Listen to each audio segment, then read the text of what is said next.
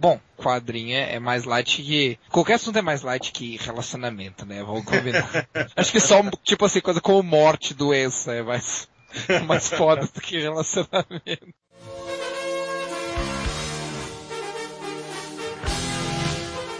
Olá, amigos! Vocês estão ouvindo o podcast Whatever. Ah, joga fazer da vida, né?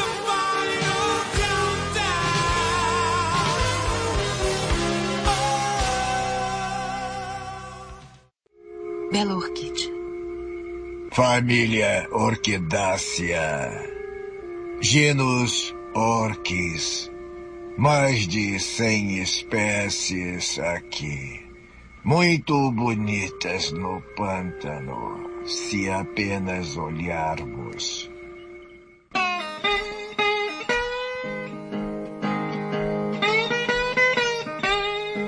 Bem, amigo do Areva, estamos começando mais um podcast e esta semana estaremos falando sobre um personagem com muito sucesso no selo Vertigo, que é o Monstro do Pântano, e para isso estamos aqui com o senhor Monstro de Caxias do Sul, Rafael Rodrigues. Esse podcast que a gente está gravando é daquela iniciativa, é da iniciativa da Vertigo, que o Quadrincast resolveu juntar um monte de podcasts, então na semana que esse podcast sair, já vai ter saído vários e vai continuar saindo. E um convidado mais que especial, o Delfim, do Terra Zero. Alô! E aí vai falar aqui um pouco sobre o personagem em si, né? Desde a sua origem, as fases importantes dele, como ele está atualmente, e as grandes coisas que foram feitas nas outras mídias televisivas e, e cinematográficas, com o Monstro do Pântano. E aí, nesse momento, gente vai falar aqui um pouco sobre a origem, né? Como é que ele começou, como é que foi criado o Monstro do Pântano, é, Rafael?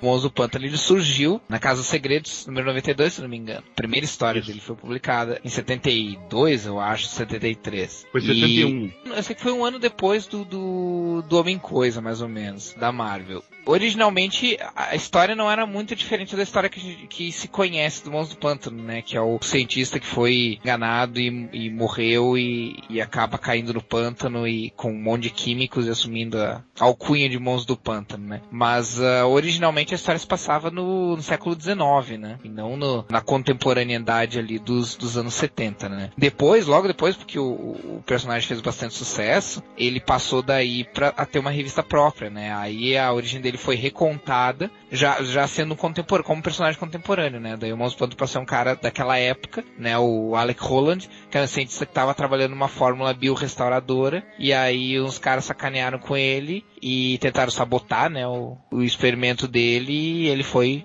acabou caindo no pântano lá com um monte de químicos e, e se transformou no, numa criatura do pântano, vamos dizer assim, né? A, a, versão do House of Secrets virou uma, uma versão apócrifa, né, que deu origem à história. A história do House of Secrets, ela foi criada pelos mesmos caras que criaram a versão uh, que nós conhecemos hoje, né, que são o, o Len Vin, né, Len Vin, né, descobri que é assim que fala o nome dele. Uh, é, eu é também até... Eu nunca soube como falava. É, é o Len Vin, o Len nos desenhos e o Bernie no, no, nos roteiros. Essa historinha foi uma das histórias de maior sucesso da House of Secrets. Quando acontecia esse tipo de coisa, a DC falou assim: opa, vamos capitalizar, né? Não é de hoje pouco tempo depois estava surgindo a, a, essa versão, vamos dizer, vamos dizer assim, mais heróica, né? Integrada ao universo DC. É uma versão bem da época mesmo, né? Porque produtos químicos que caem em cima de alguém e a pessoa ganha poderes e transforma em alguma coisa. Ah, sim, é. sim. Estamos nos anos 70 ainda, né? Tipo, é, é, um papo que ainda colava, né? Ainda é. colava bem, assim. Os químicos tipo Super Bonder, assim, cara. Desgruda nem fudendo. Foda que depois, quando, quando chegou no, no run do Alan Moore, que foi o segundo run do Monstro do Pântano, ele teve que conciliar essas coisas, né? É, o fato de ter tido um monstro do pântano antes do Alec Holland e tal. Então assim, ah, então vamos, vamos fazer com que tenham tido vários monstros do pântano antes, sabe? Então, a primeira série foi a série que começou com o Len, o Len Vin escrevendo. Ela durou dois anos. Dois anos não, tipo, quatro anos, né? Porque a, acho que a revista não era mensal. A revista era bimestral. Uhum. Então a série foi de 72 e 76. O Lenvin escreveu praticamente a metade, foram 13 episódios, e os outros episódios passou para a segunda equipe criativa que foi o David Michelini com o Gary Conway, porque o personagem teve aquele impacto inicial, mas só que, sendo bem sincero, a versão, uh, essa versão Alec Holland não foi exatamente uma coisa que tenha feito muito sucesso, sabe? Ela, é que ela, é... ela também não era muito, não, não existia muito diferencial ali, né? Eram histórias, tipo, não eram muito diferentes, assim, era meio que mais do mesmo, né? Era um monstro sendo um super super-herói, enfrentando vampiro e Frankensteins, criaturas geneticamente alteradas, coisas assim, né? Não é, tinha um... personagens estranhos, né? E o, e o Anton Arcane. O, bac, o bacana é que são proto-personagens daquilo que, da, da, série que foi a mais conhecida, né? É, que é a série do Alan Moore. A grande verdade é que as vendas estavam despencando e de repente, quando caiu na mão do David Michelin, que vamos, vamos, vamos ser sinceros, não é, não é um bom roteirista, mas para os anos 70 ele até dava um caldo, né? Porque ele já tinha revitalizado os Desafiadores do Desconhecido antes. Então ele tentou fazer a mesma coisa. Então botou uns aliens, uma criaturas fantásticas, inventou um irmão pro Alec Holland, que tipo absolutamente todo mundo ignora que o Alec Holland tenha tido um irmão na vida. O próprio Alan Moore que puxa tudo que pode puxar de referência, até ele ignorou, né? É realmente uma das coisas mais ignoradas, tal. E a busca dele nesse nesse primeiro run do Pântano, ele tentar voltar a ser humano. Tanto que a última o, o último arco, no último arco do Monstro do Pântano, nas duas últimas revistas ele finalmente consegue voltar a ser humano, né?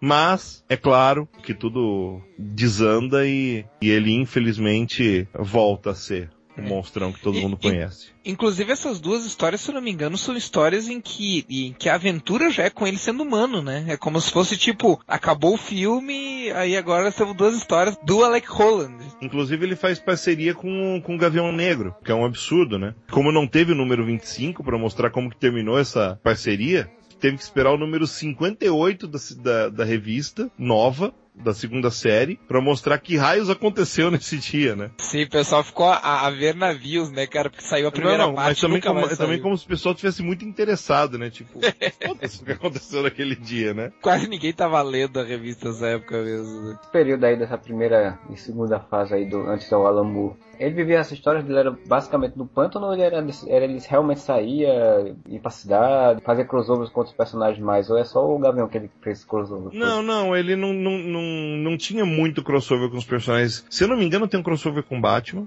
E é... com os desafiadores do desconhecido. É, o que os desafiadores que eu falei, né? O Michelini ele tinha revivado o grupo, né? Então ele fez com que eles se encontrassem, né? Nada melhor, que ele estava escrevendo as duas revistas, né? É, uma coisa que é interessante também de comentar, eu não, eu não consigo lembrar agora se era em todas as histórias, mas uh, inicialmente o Monstro do Pântano não, não falava, né? Então, tipo, só aparecia é. o pensamento dele, assim. Exatamente. Ele não, ele não, conseguia se comunicar com as pessoas, né? O que era bem prático, né? É. é. Que, que, tipo, isso é exatamente o Menting, né? É, exatamente. Esse é exatamente o Menting da Marvel. É muito Aliás, foda. as histórias não eram muito, muito diferentes, né? Dessa época, assim. As... Por isso que eu digo que as histórias não, do, do Monstro do Pântano nessa época não tinham muito diferencial, assim, sabe? Elas começaram a ter diferencial com o David Michelini, mas começaram a ter diferencial pro lado negativo.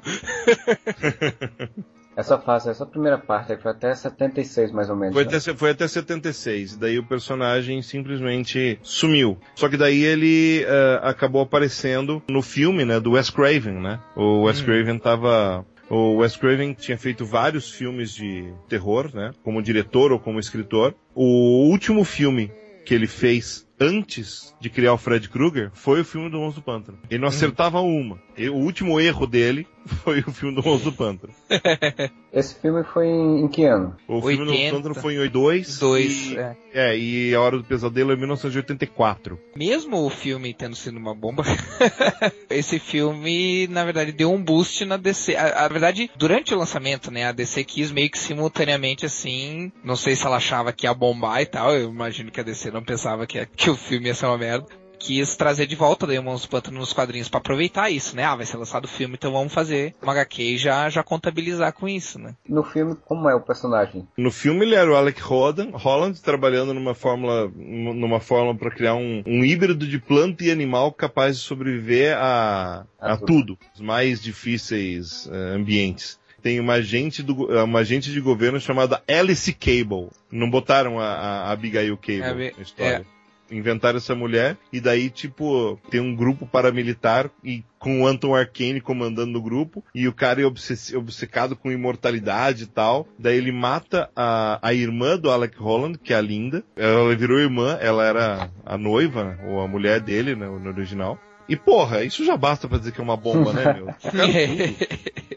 uma coisa muito interessante. Sabe quem fazia o Alec Holland nesse filme, cara? O Alec Holland era o Ray Wise, cara. Se você não lembra de Ray Wise, ele é o pai da Laura Palmer no Twin Peaks. E o cara lá do, do Robocop, lá, o... É, e, e tipo, ele, ele tem uma série de televisão que ele era protagonista recentemente, recentemente, tipo, uns 10 anos atrás, que era bem bacana, chamava Reaper, que ele era o diabo em pessoa. Eu não conheço essa série. É, eu, não, é, eu acho que eu já ouvi falar, é, mas... É, foi uma série, não durou tanto assim, mas foi uma série bem bacana. E a mina, que era a, a, é, a Alice Cable, uma atriz que hoje é bem desconhecida, chamada Adriane Barbeau, essa, essa mulher é a mulher que fazia a voz da Mulher Gato, a série animada do Batman.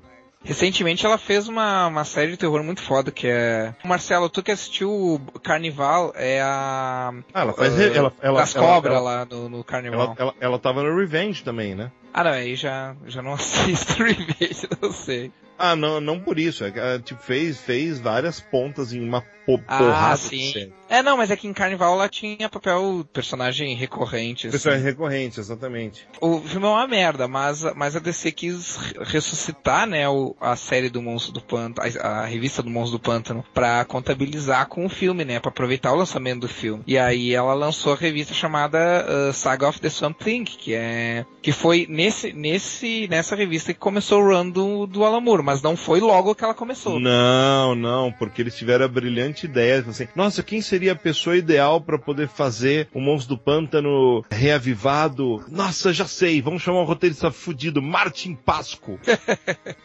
e chamaram o Martin Pasco. E daí, tipo. Ignoraram aquela ideia de que ele tinha sido o Alec Roller e tal, né? Tipo, eles simplesmente começaram do ponto que ele era o. Eu não lembro jeito, mas simplesmente começaram do ponto que ele era o, o do pântano, né? Sim, sim. Só pra, só pra vocês saberem, assim, o desenhista era, era o Dan Mishkin, tá? O que não. irrelevante pra indústria hoje em dia tal, mas um cara muito importante nos anos 80. A, a série tinha tanta incongruência com a série original com a primeira série, o Len Vin, que estava editando a revista, teve que responder uma carta de leitor é, em determinado ponto para dizer que o Alec Holland nunca tinha tido um irmão, tipo, todas as histórias do Monstro do Pântano ocorridas após o número 21 nunca tinham acontecido, quer dizer que ele nunca tinha virado humano de novo tal. Né? É, foi um, foi um reboot não declarado, assim, né? Que só foi Sim. declarado depois nesse momento ali que ele Porque na época não existia esse conceito de reboot, né, cara? Sim, era, as pessoas era, simplesmente, simplesmente faziam. Negócio Ignorar. Negócio, se colar, colou, né? É, ah. se ninguém perguntar, né, a gente segue.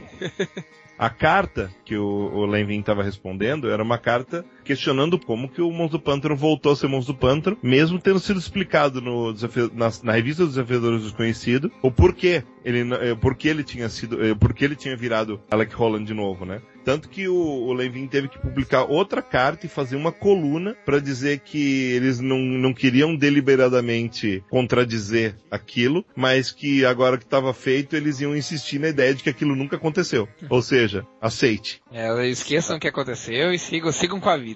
É, pois é. E é claro, né? Tipo, é, é na verdade, nessa, nessa coluna, o Levin tava dizendo, Martin Pasco, você é ruim. Né? O jeito sutil dele de dizer, né?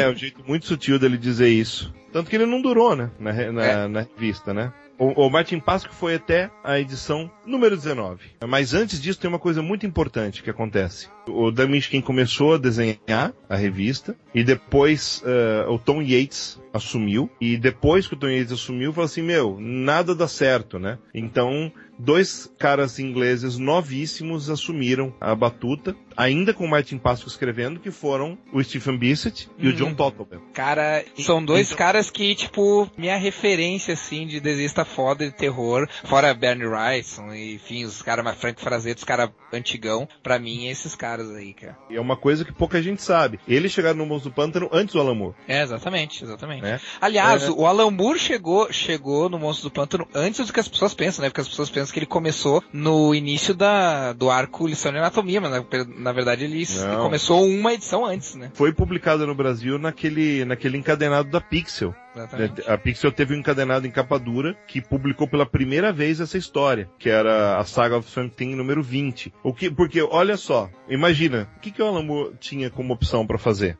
O Alamo tinha como opção, vamos fazer os leitores de idiota de novo e fazer com que eles esqueçam tudo que eles tinham visto até agora e comece tudo de novo, um outro reboot. Ele resolveu ser uma pessoa bacana. Então o que ele fez? A revista tava para ser cancelada mesmo, né?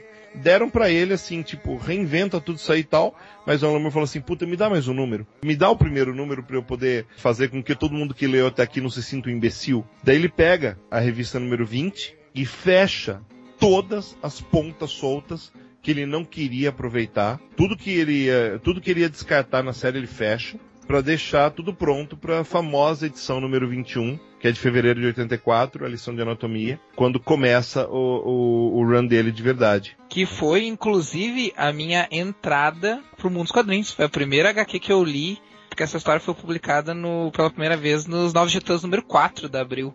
E foi a primeira revista em quadrinhos que eu li na minha vida. A lição de anatomia, vocês devem lembrar como é que é a história. É o homem florônico, uhum. né, que é o uhum. Jason O'Drew, uhum. que vai fazer uma anatomia, no uma autópsia no monstro pântano. Só que aquele negócio, como assim o monstro pântano morreu? Daí o Alan Moore, pra encerrar tudo, ele fecha matando o monstro pântano no número 20. E daí ele pode começar do jeito que ele quer. É, bem sacado, que ele pode fazer qualquer versão, né? Ele pode poder fazer a versão que quisesse o monstro pântano agora. É, depois de morto. É. Daí vamos, vamos, explicar como que ele revive, se as balas não, não, não perfuram os tubérculos e lá vai, né? O que o Alan fez que eu acho muito bom nesse, nesse primeiro arco, é, até hoje eu acho, eu acho um dos melhores do run dele, esse primeiro arco. Porque até então, o Monstro do Pântano, apesar dele ter tido um ou outro encontro com personagens da DC, ele não fazia meio parte do universo DC, por assim dizer. E o, o Alan Moore, o que, que ele fez? Ele jogou o Monstro do Pântano dentro do universo DC, botou personagens do universo DC, não só tipo assim, ah, eu vou fazer participações do universo DC. Não, ele fez questão de mostrar que, que o Monstro do Pântano estava inserido no universo DC, e ele simplesmente fez um reboot que não parecia um reboot, né? A história parecia, entre aspas, ao mesmo tempo, para quem estava lendo as edições anteriores, uma sequência do que aconteceu no último número, e ao mesmo tempo era um ponto de partida para leitores novos, assim, né? Então ele fez uma coisa que comercialmente era muito, não só criativamente, mas comercialmente era muito boa, assim. Esse primeiro arco é um arco, para mim, bem, muito redondinho, assim, muito redondinho, porque ele consegue inserir Monstro Pântano no universo DC sem que a pessoa necessariamente precisasse ler qualquer outra coisa do universo DC para compreender, assim. E eu, eu acho isso fantástico. Apesar disso, o personagem ele estava linkado com o universo DC desde o começo. Tipo, não, não, não existia uma, uma, uma separação oficial. Sim, sim, claro, mas é, não existia uma separação oficial, mas ela sempre parecia uma coisa à parte, né? Assim, a parte por quê? Porque daí o Alan Moore, ele começou a... Uma ideia que, ela, que ele tinha, é aquela que eu falei pra vocês lá no começo, que ele queria pegar a história do House of Secrets e poder linkar com a história do Monstro do Pântano. Tipo, como se aquele Monstro do Pântano do século XIX, do fim do, do começo do século XX, fosse um Monstro do Pântano válido também, para a cronologia, né? Então daí, é, daí vem a criação do Parlamento das Árvores, né? Que seriam os Monstros do Pântano antigos, né? É que eu acho, pra mim, particularmente, acho o conceito muito foda do Monstro do Pântano, esse, esse do parlamento, dessa questão da longevidade é por uma questão realmente de legado do personagem. Aí entra o ponto que eu ia comentar antes. Esse run do Alan Moore, né, é, é o que realmente fez a diferença na história do Monstro do Pântano, né? É o que realmente botou o Monstro do Pântano no mapa, né? Mesmo porque a revista estava para ser cancelada. Deixaram ele fazer o que ele, queria, o que ele queria, porque, porra, revista vai ser cancelada, meu. Sempre, é, foda-se, né? E aí é. ele fez o que ele quis, né? E ele conseguiu, é que na verdade ele, ele fugiu daquela história de terror, daquelas histórias de terror básica, do que se fazia naquela época de, de, de, ali nos anos 70, final dos anos 70, de quadrinho de terror, né? Que era aquela sequência de vamos usar um monstro clássico, vamos fazer a história assim, assim, assim e tal, com um formato meio engessado, assim. Então ele meio que expandiu isso, né? Tipo, ele continuou fazendo esse terror, entre aspas, mas ele fez um terror muito diferente do que se estava acostumado até então, né? Muitos, muitos episódios, muitos, muitas edições, né? Muitas histórias que ele fazia, por definição não era o terror, né? Eles podiam ter alguma estética do terror ali, mas não era. Tem, tem uma história que é basicamente um, um, um, um sexo entre ele e a Abigail Cable, que é tipo um, um né, uma, uma viagem de, de, de cogumelas e de, é uma história mais, entre aspas, romântica, assim, só que romântica do ponto de vista da mente bizarra do, do Moore, né? É aquele negócio, né? Tipo, entre definir como horror, terror e bizarro, melhor definir com os três, né? É, exatamente. You know I'm going down to the river, baby. Mama, sit down on the ground. Uma coisa que eu acho interessante do, do, do Randall Moore, ele dá relevância por fato do monstro do pântano ser uma criatura relacionada à flora, à vegetação. E ele usa muito isso, né? Antes se dava muita pela questão do terror, se dava muita ênfase pro monstro, né? O Alan Moore começou a dar mais ênfase com a questão do, tipo assim, da ligação do o monstro, né? Ele não é um monstro, ele é um, uma entidade, né? Um, tanto que nesse arco primeiro que a gente tá falando de lição de anatomia, se descobre que o, o monstro pântano, na verdade, nunca foi o, Alec Holland, né? Ele é basicamente é. uma planta que pensa, um é, golem que, que, pensa que, que, é o Alec é um, Holland. Que é o Alec Holland, né? Mas que é uma coisa que, que é um conceito que depende de quem pega o, o monstro do pântano, vai volta, né? Uhum. Atualmente, atualmente é exatamente isso que vale, né? O Alec Holland nunca foi o monstro do pântano, até o dia que ele virou, que nos 952 é isso que acontece. Ah, né? não, antes ainda, né? No, no Blackest Night acontece ah, isso. Sim. Você tem que trazer ele de volta. Bom, mas enfim, a gente tá, a gente tá adiantando, né? Depois a gente é, fala. A gente tá adiantando. Tem, tem, várias coisas muito bacanas desse run, né? Uma das coisas muito importantes, sabe? Tem essa história dessa viagem, né? Basicamente é o seguinte: a Abby Cable come um tubérculo, né, dele, ela, ela acaba percebendo o monstro do pântano de um jeito diferente os dois. Não me pergunte como. Né? Até porque a história a, não a deixa claro, um, né? A gente poderia dizer de um jeito chulo que o monstro do pântano mete a cenoura. Né? eu seria o Aipim. Eu não sei, mas às vezes acontece alguma coisa lá e, e eles transam pela primeira vez. Mas não será a única, porque logo em seguida disso tem mais um daqueles encontros com o Batman e tal, porque vai, não sei por que motivo, a Louisiana e Gotham City estão muito perto. É. É. Então, então, tipo, sempre rola o um encontro com o Batman, não me pergunta como. O Alamor é bom pra dar desculpa, né? Porque, tipo, a, a, a Abby Cable foge pra Gotham City, daí o Monstro Pantera vai atrás, né? E daí mais o encontro com o Batman, que conveniente. Mas logo em seguida nós temos aquele arco gigantesco do Monstro do Pântano, ah, que do... é o arco que introduz o Constantine, que Sim, é o, o gótico americano. Que é, que é tipo um, uma pedra fundamental do quadrinho de terror dos Estados Unidos. E ah, também, e também, na minha opinião, uma das pedras fundamentais da criação da Vertigo. Uhum, eu ah, concordo totalmente. Para quem não, não, não conhece o tanto o Monstro do Pântano, tá ouvindo, uh, essa, essa saga gótico-americano, ela pega o Monstro do Pântano e revisita grandes temas do terror que não eram tão utilizados até então pelo, pelo próprio Alan Moore e que eram comuns, são comuns, as histórias de terror eram comuns até nas histórias antigas do, do, do do Pântano. Tipo o vampiro, o lobisomem. Só que o Alan Moore dá sua, dá sua própria cara para isso, né? Então, basicamente, surge Joe Constantine, que começa como um cara meio misterioso que sabe de muita coisa, que ele vai atrás do monstro do pântano dizendo que o monstro do pântano tem que viajar aos Estados Unidos vendo o mal do mundo, as coisas assim, porque alguma coisa muito foda vai acontecer né? Dá, dá a entender que alguma coisa muito foda vai acontecer. E aí o do Pântano acaba de uma, de uma série de, de, maneiras, assim, percorrendo vários pontos da, da América. Ele faz tipo uma espécie de road trip sem ser veículo. cada... Aliás, nunca ficou explicado direito como é que, ele, como, é, como é que eles viajavam, né? Porque o do Pântano viajava tal, mas e o Constantine sempre chegava antes e o do Pântano não entendia como, né?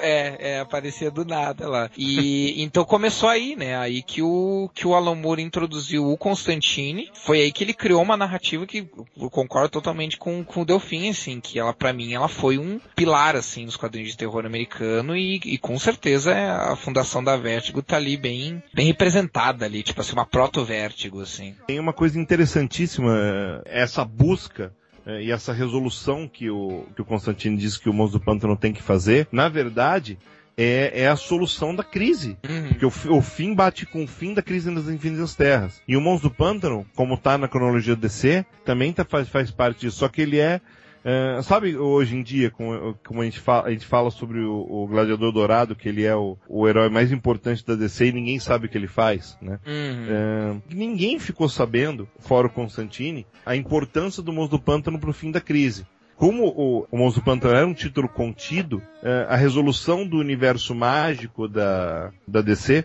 se resolveu pelo Monstro do Pântano. E aí ele ganhou relevância porque o Alan Moore começou a fazer uma separação do que seria um universo mágico da DC. Pouco antes disso, ele foi introduzindo ao longo do run, ao, antes de chegar ao Gótico Americano, ele foi introduzindo personagens que ele ia querer por perto, né? Então ele, introdu, ele, ele introduziu o Jason Blood, que é o demônio, hum. o Etrigan. Cara, uma história muito, muito foda do, do Macaco Rei. Até é. hoje eu fico bolado com aquela história.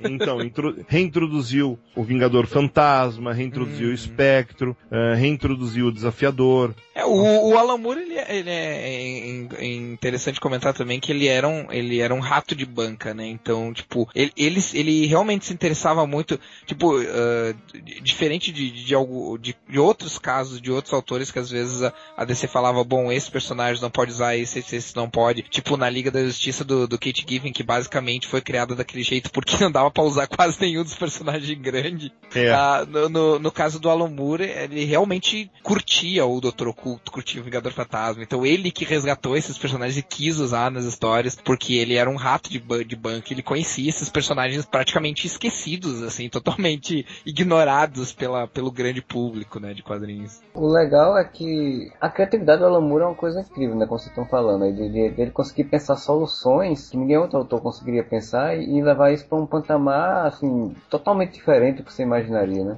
É, o, o, inclusive tem uma. Porque na verdade, sim, o Monstro do Pântano ele passa pela crise, né? O próprio Constantine fala: não, não, tipo, isso aí que o pessoal tá fazendo é, é pinto.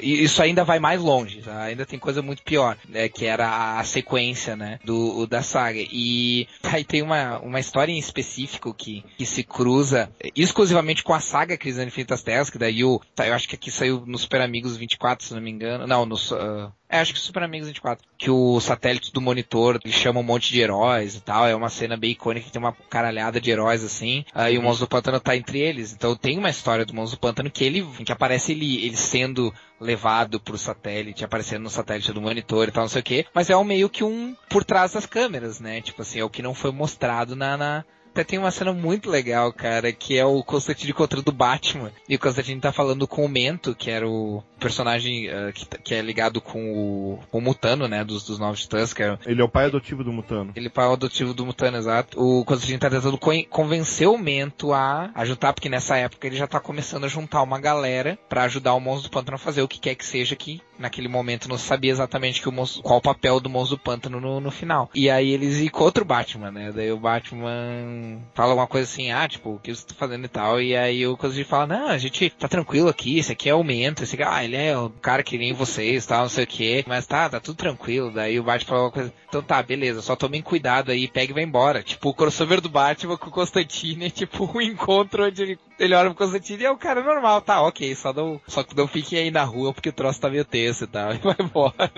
é muito boa essas sequências, assim. É, mas assim, afinal, assim, Pra quem não, não, não, não leu, qual foi o papel então do, do Monstro Pântano? O que é que ele enfrentou nessa parte? Na verdade, o que acontece é o seguinte: na saga do Gótico Americano, eles. que é uma saga que acontece, vamos dizer, paralela à crise, entre aspas. Tá acontecendo, vai acontecer o, o fim de tudo. Tá vindo uma coisa que é tipo assim: cada religião, cada doutrina, cada crença, seja científica, seja não científica, seja pseudocientífica, seja religiosa, acredita numa coisa. Tem gente que acredita que é o Cthulhu que tá voltando, tem gente que acredita que é o, que é o Satã que tá voltando e tal, só que tem gente que acredita que é um nada que tá voltando, mas inclusive é alguma coisa muito antiga, anterior ao universo que tá vindo e, e, possivelmente vai acabar com tudo. Vamos dizer assim, a batalha final ou a tentativa final de, de resolver isso se dá no, no, no mundo sobrenatural, né? No, atravessando o inferno, passando o inferno e tal o Alan Moore ele foi com, com o tempo nas histórias, ele foi introduzindo personagens que ele ia usar. E aí meio que praticamente todos esses personagens se juntam no final, assim. O verdadeiro, o que verdadeiro resolve, verdadeiramente resolve tudo é o Monstro do Pântano. E o mais legal é que, que para mim é o legal em todo o run do Alan Moore, a solução não é porrada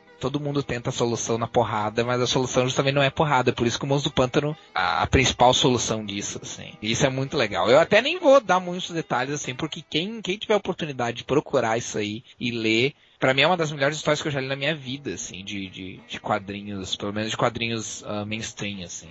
Tá, e aí teve esse arco e depois o Alamo continuou, depois que teve a, a, a, crise e todo o processo lá, ou ele, ou ele saiu? Não, não, não, não. O, depois, depois da crise o, o Alamo ainda ficou, ainda ficou um tempo, sabe? Hum. Porque o, depois que resolveu a crise, teve uma treta com, com Lex Luthor, que eu, que eu realmente não lembro. Eu acho que o Monstro Pantano de novo é destruído. E, e daí, como ele não conseguiu se reconstruir, ele tava presumidamente morto. E daí o Alan Moore faz uma viagem do Monstro do Pântano pelo espaço. Quando ele volta do, do inferno, cai umas fotos, uns caras tiram uma foto, umas fotos dele da, do, do Monstro do Pântano e da Abby, tipo, se pegando assim. Como a Abby trabalha com uma, numa escola para crianças autistas, ah, os caras usam isso para dizer que ela é louca e tal, interno ela na Zulaca. E quando o, o Monstro do Pântano volta, descobre que ela tá no arca, ele vai puto, né? Puto da cara, assim. E ele tá tão puto assim que o encha Gotham assim de, de planta, não sei o que. E até tem uma parte muito legal que o Batman chega pro comissário Gordon e o comissário tá aí. aí, o que, que tu acha que a gente faz? E o, o Batman, cara, eu já enfrentei esse cara antes. Tipo, eu acho que é bom a gente pensar seriamente e considerar entregar ela.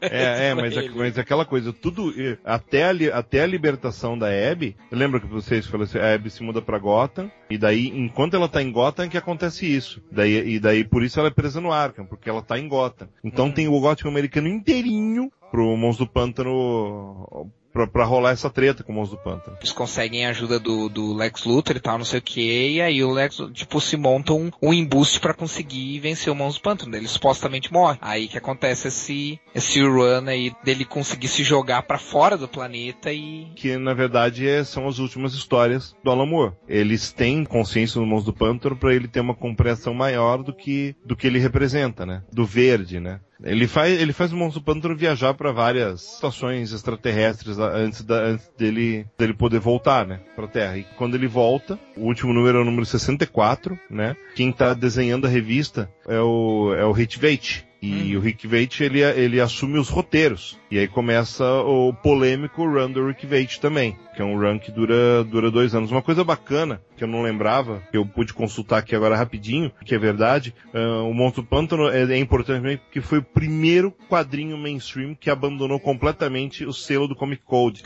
Bem lembrado, cara, não podia ter, não podia passar sem, sem comentar isso aí. Algumas histórias pontuais da Marvel e da DC deixaram de apresentar o selo quando os editores bateram o pé. Não, vamos publicar a história que ela é boa, foda-se o selo tem uns, uns, números bem pesados do Homem-Aranha, do Stan Lee ainda, que, que fazem isso tal, mas tipo, um gibi abandonar completamente o, o, selo é a partir do run do Alan Moore, e é, e é desde o começo que é o que abre espaço para DC poder criar um selo adulto que não tenha isso e, e, e abre espaço para as editoras abandonarem o uso do selo. O selo é usado até meados dos anos 90, até um dia que a DC fala, estamos fora do acordo, a Marvel fala a mesma coisa, editores independentes nesse momento que já nasciam sem, sem ligação com a, a Comic Code Authority, né? A Image não tinha, a Malibu não tinha, a Dark Horse não tinha. Imagina, né? É, você tem um Comic Code Authority que é um personagem chamado Hellboy.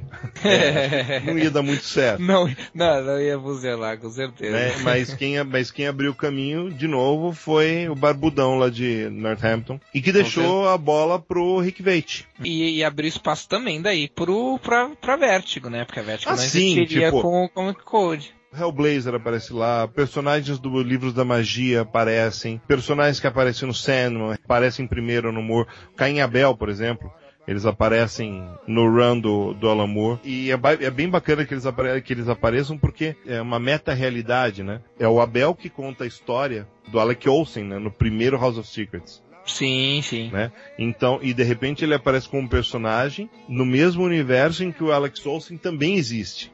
Uhum. Então o negócio, o negócio fica metafix, metaficcional e é uma coisa que pouca gente percebe como o Alan Moore trama essas coisas de um jeito muito bom. Com certeza, e, com certeza. e deixou tudo mastigadinho, mastigadíssimo pro Rick Veit, né? Tanto que ele só seguiu, né? Ele só, tipo assim, deu sequência para tentando manter o, o, o, nível ali, mas ele, ele, ele não inventou muito, né? É, mas é aquela coisa. Tem um problema. A DC ainda mantinha o Monstro do Pântano ligado, ligado à cronologia. Então, a primeira mega saga que existiu depois que a, a crise... Foi Lendas? Né, não, não, Lendas não vão dizer que foi uma mega saga. Lendas é uma minissérie. É, é, não, é verdade. É, foi uma, mais uma minissérie pra, pra, é, é, pra eu não lembro, personagens. É, né?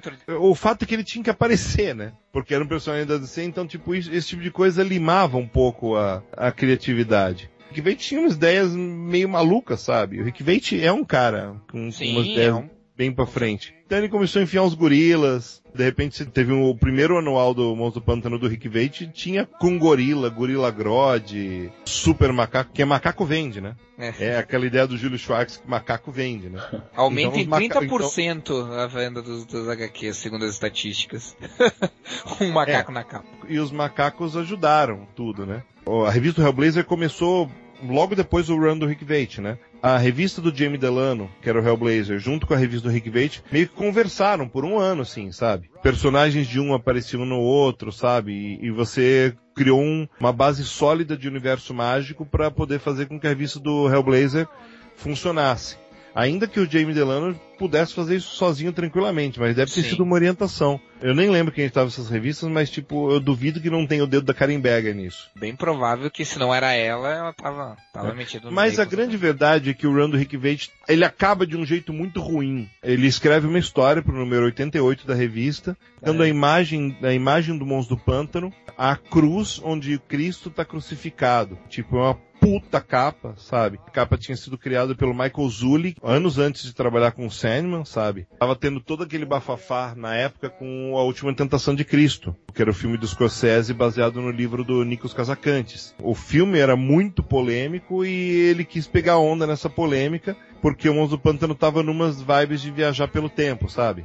Ele é, é jogado, na verdade, né? E aí ele acaba tendo passar várias épocas, assim, uma coisa assim, né? Exatamente. O, o, fato é que a DC recusou a publicação, ele não gostou nada, caiu fora. Os próximos escritores do Monstro do Pântano seriam o Neil Gaiman e o Jamie Delano, e eles resolveram cair fora também, e, e não toparam continuar por causa do que aconteceu com o Rick Veit, que é uma coisa que pouca gente sabe. O Neil Gaiman, como ele estava começando na indústria, ele tinha acabado de escrever a minissérie da Orquídea Negra, começando Sim. na DC, melhor dizendo. Ele ainda fez uma edição anual do, do Monstro do, do Pântano, né? É que, que foi logo tá... depois disso, né? Logo, é, é, tipo assim, é, foi meio é, que, na sequência, né? Isso, é que já, é que já estava escrita, né? Uhum. É, ah. A série, né? E, e, ele escreveu uma história do, do desse anual com, com um personagem que ele acabou citando depois no, no Sandman, né? Que é o Brother Power The Geek. E a revista ficou parada por um tempo, que é muito bizarro, né? Ficou parada por um, que, uns dois, três, uns dois, dois, três meses, eu acho. E daí quem assumiu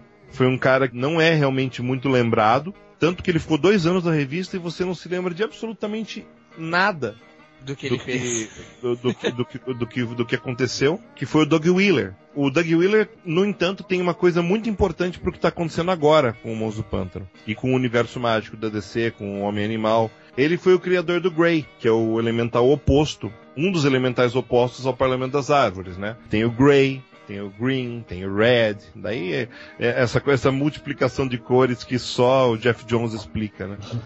O arco-íris natural da Terra, que bonito.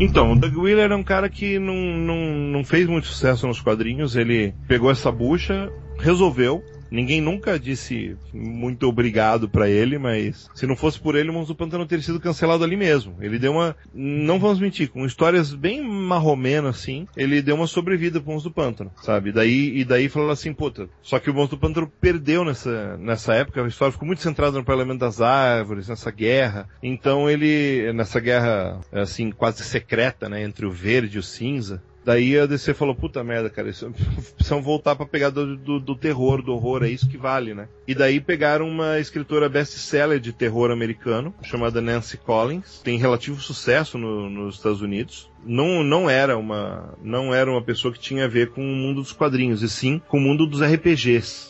Tinha feito o que já no, nesse RPG? Ah, ela tinha feito algumas coisas para White Wolf, cara, que é a mesma, a, é, a mesma empresa que publicava o Vampire. Uhum. Né? Ela, na verdade, começou escrevendo livros de vampiro, né? Nada muito importante também, sabe? Então, uma tentativa de manter a coisa se aproximando mais do que do elemento digamos, é, que deu mais sucesso, pegando alguém que estava ali no, no momento fazendo um certo sucesso, assim, digamos, né? Sim, e ela resolveu, vou tentar puxar a série pro lado do Alan Moore.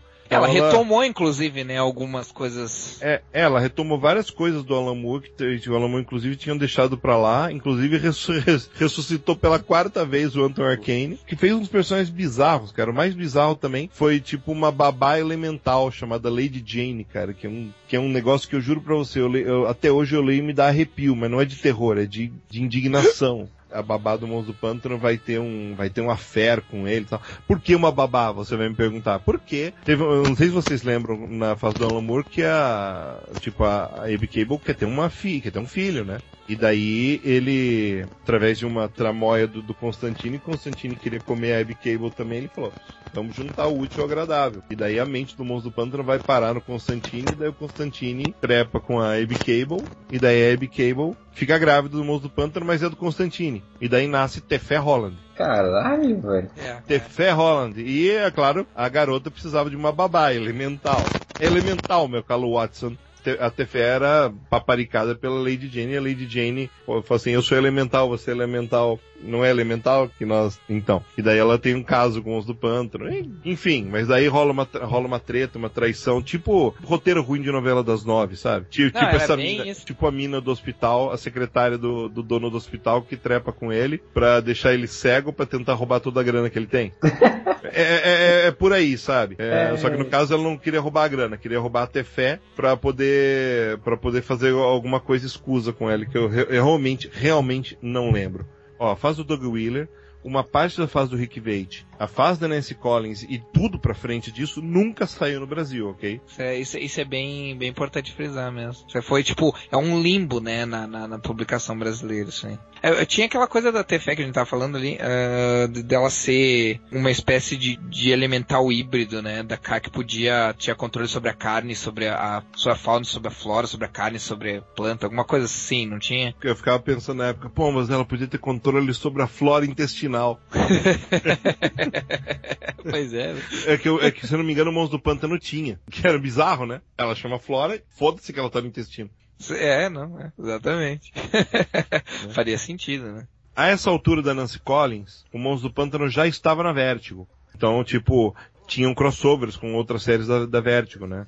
O último anual do Monstro do Pântano, que já era Vértigo, foi um, foi um crossover com a, com a Cruzada das Crianças. Se eu não me engano, chegou a sair parcialmente no Brasil. Escreveu histórias curtas, como todo mundo escreveu, para uma revista Vertigo Jam, que era uma histórias curtas de todas as séries que estavam acontecendo na época. E ela foi embora do Monstro do Pântano no número 129. Daí, por pouco tempo, a série teve na mão, acho que por duas edições a série teve na mão de um cara chamado Dick Forman, que estava escrevendo a, a, série da, da Orquídea Negra na época. E daí no número 140, em 1994, o título caiu na mão de Grant Morrison. E, e Só que Grant e... Morrison não sabia direito o que fazer, cara.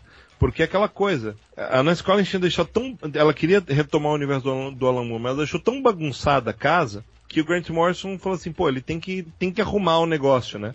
Ao mesmo tempo tem que dar uma chacoalhada para a revista não ser cancelada. E ele foi chamado assim tipo para apagar incêndio.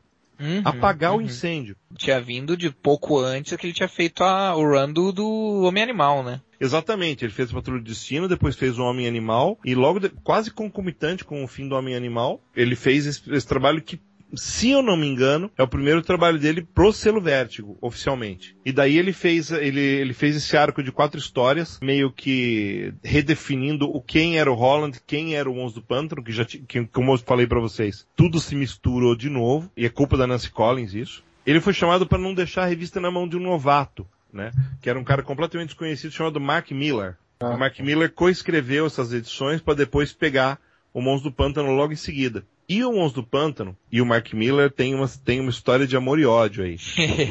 Porque a revista foi cancelada na mão do Mark Miller. Mas ele tinha uma ideia megalomaníaca de fazer um arco de 25 partes. É, como sempre, né? E, como, todo, como todo escritor iniciante, que tipo, se não se contenta em fazer uma, uma boa história curta, ele quer fazer uma saga enorme. E ele criou vários parlamentos elementais, parlamento das pedras, parlamento das ondas, parlamento das chamas, fez um, uns, uns revivals de personagens e falou assim: não, não, isso vai dar certo, isso vai dar certo tal. E tipo, quando ele percebeu que a revista ia pro buraco, ele fez uma coisa pouquíssimo profissional, na minha opinião, que foi, foda-se, eu não vou fechar essa história. Ele abriu mão, falou assim, já que vai cancelar, não, não quero pensar nisso. Então ele simplesmente deixou o arco com uma solução bem chinfrinha, assim, porque você tá vendendo pouco pra caralho, porque o. Quem que acompanha um arco de 25 histórias, né, meu? É, é verdade. Então ele resolveu ir embora. A DC falou assim: ah, se o, se o Miller for embora, vamos cancelar de vez. E daí ele escreveu um arco final.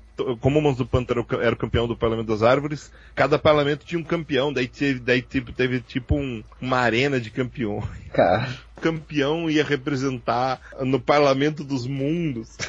Ai, meu Deus, cara, é muito ruim, cara. É muito, é. muito Parecia ruim. que o cara tava vendo é. um desenho, um desenho do início dos anos 90, um desenho animado.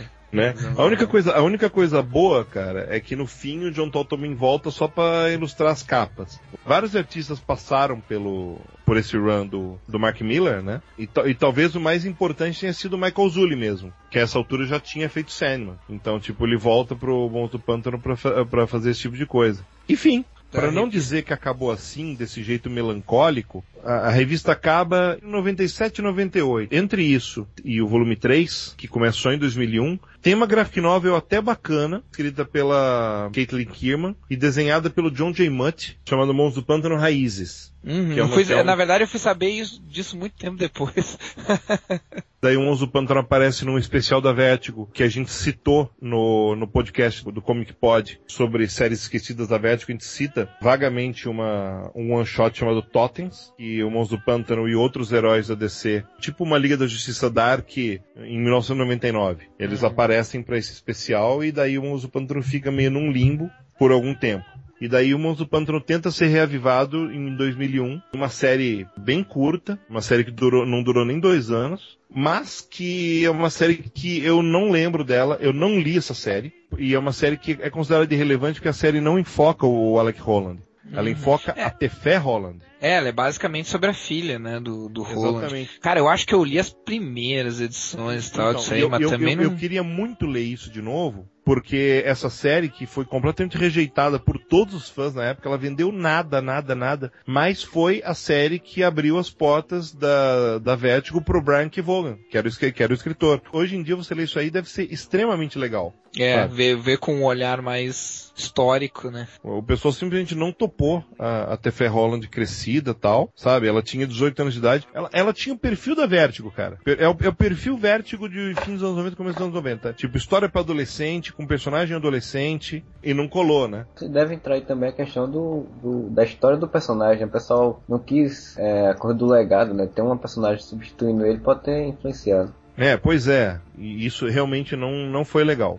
Não, não foi legal para os leitores, não foi legal para os escritores, não foi legal para os artistas que foram na época Roger Patterson e um italiano chamado Giuseppe Camuncoli, que obviamente são pessoas que ficaram esquecidas. E o Brian Kevogan podia ter se fudido muito numa dessas, ele podia ter sido esquecido, mas é, depois é, ele escreveu um negócio chamado Proposition Player, que foi uma série relativamente bem, bem vista pela DC, e que daí impulsionou ele para escrever o I The Last Man e, o, e na Wildstorm escreveu o Ex Machina. E daí é outra história a, até aquele ponto ali, que aquela fase final ali que o Grant Morrison pegou, o, o Monstro do Pântano era publicado direto, assim, né? Então, na verdade, o que aconteceu foi, tipo, por definição, a história do do Pântano acabou. O final da história. O do Pântano se torna o mestre de todas as forças elementais do planeta e tal. Ele não é mais o elemental das plantas, é, ele é o elemental da terra. Pronto, acabou, né? Então, o Brian K. Vaughan pegou numa coisa tipo assim, tá, então, tipo assim, a história acabou, eu tenho que recomeçar a história. O que, que eu vou fazer? Eu não vou usar o, o do Pântano porque a história história dele já foi, sabe? Então foi uma tarefa meio ingrata para um escritor iniciante fazer, sabe? Daí a série ficou abandonada por um tempo e em 2004, olha só, ela tá de volta. Em 2004 ela voltou. O Andy Deagle fez o, o run inicial, depois Will Pfeiffer escreveu duas historinhas, e o verdadeiro responsável pela série é um cara novo na época, chama, que é um cara bem importante, chamado Joshua Dysart. Basicamente, o, o, o run do Deagle e do, e do Pfeiffer lidam com a, com a história do monstro do pântano, tá numa boa lá na Louisiana, não, não querendo nada com nada, sabe? Tendo que lidar com a situação de que a filha dele é tipo imortal. Como fazer com que o elemental da Terra lide com essa, com essa herança, né? E também para resolver a situação que ficou bem mal resolvida da, do run do... Do Von. Do, Von, do Vogan. Então, tipo, eles meio que arrumam a casa, mas a Tefé continua muito poderosa, imortal, mas, tipo, é, é, é numa daquelas assim, então deixa, deixa por isso mesmo, né? E o Joshua Dysert, ele, quando ele pega isso, ele, ele acaba colocando o conceito que a mente do Alec Holland está vivendo no, no verde, mas sem corpo, né? Então, pela primeira vez, você tem simultaneamente o Monstro do Pântano e o Alec Holland existindo, né? Que é um conceito que vai perdurar. O monstro pântano cada vez mais perdendo a, a, personalidade, que é só uma memória que ele tem pregnada nele do, do Alec Holland, e a mente do Alec Holland está ali, em algum, em algum lugar, vivendo no verde, que é uma situação que é colocada nessa série da Vertigo e que vai se resolver de verdade no dia mais claro. Que daí é o retorno do, vamos dizer assim, o retorno do, do Monstro Pântano pro universo ser propriamente dito, né? Exatamente.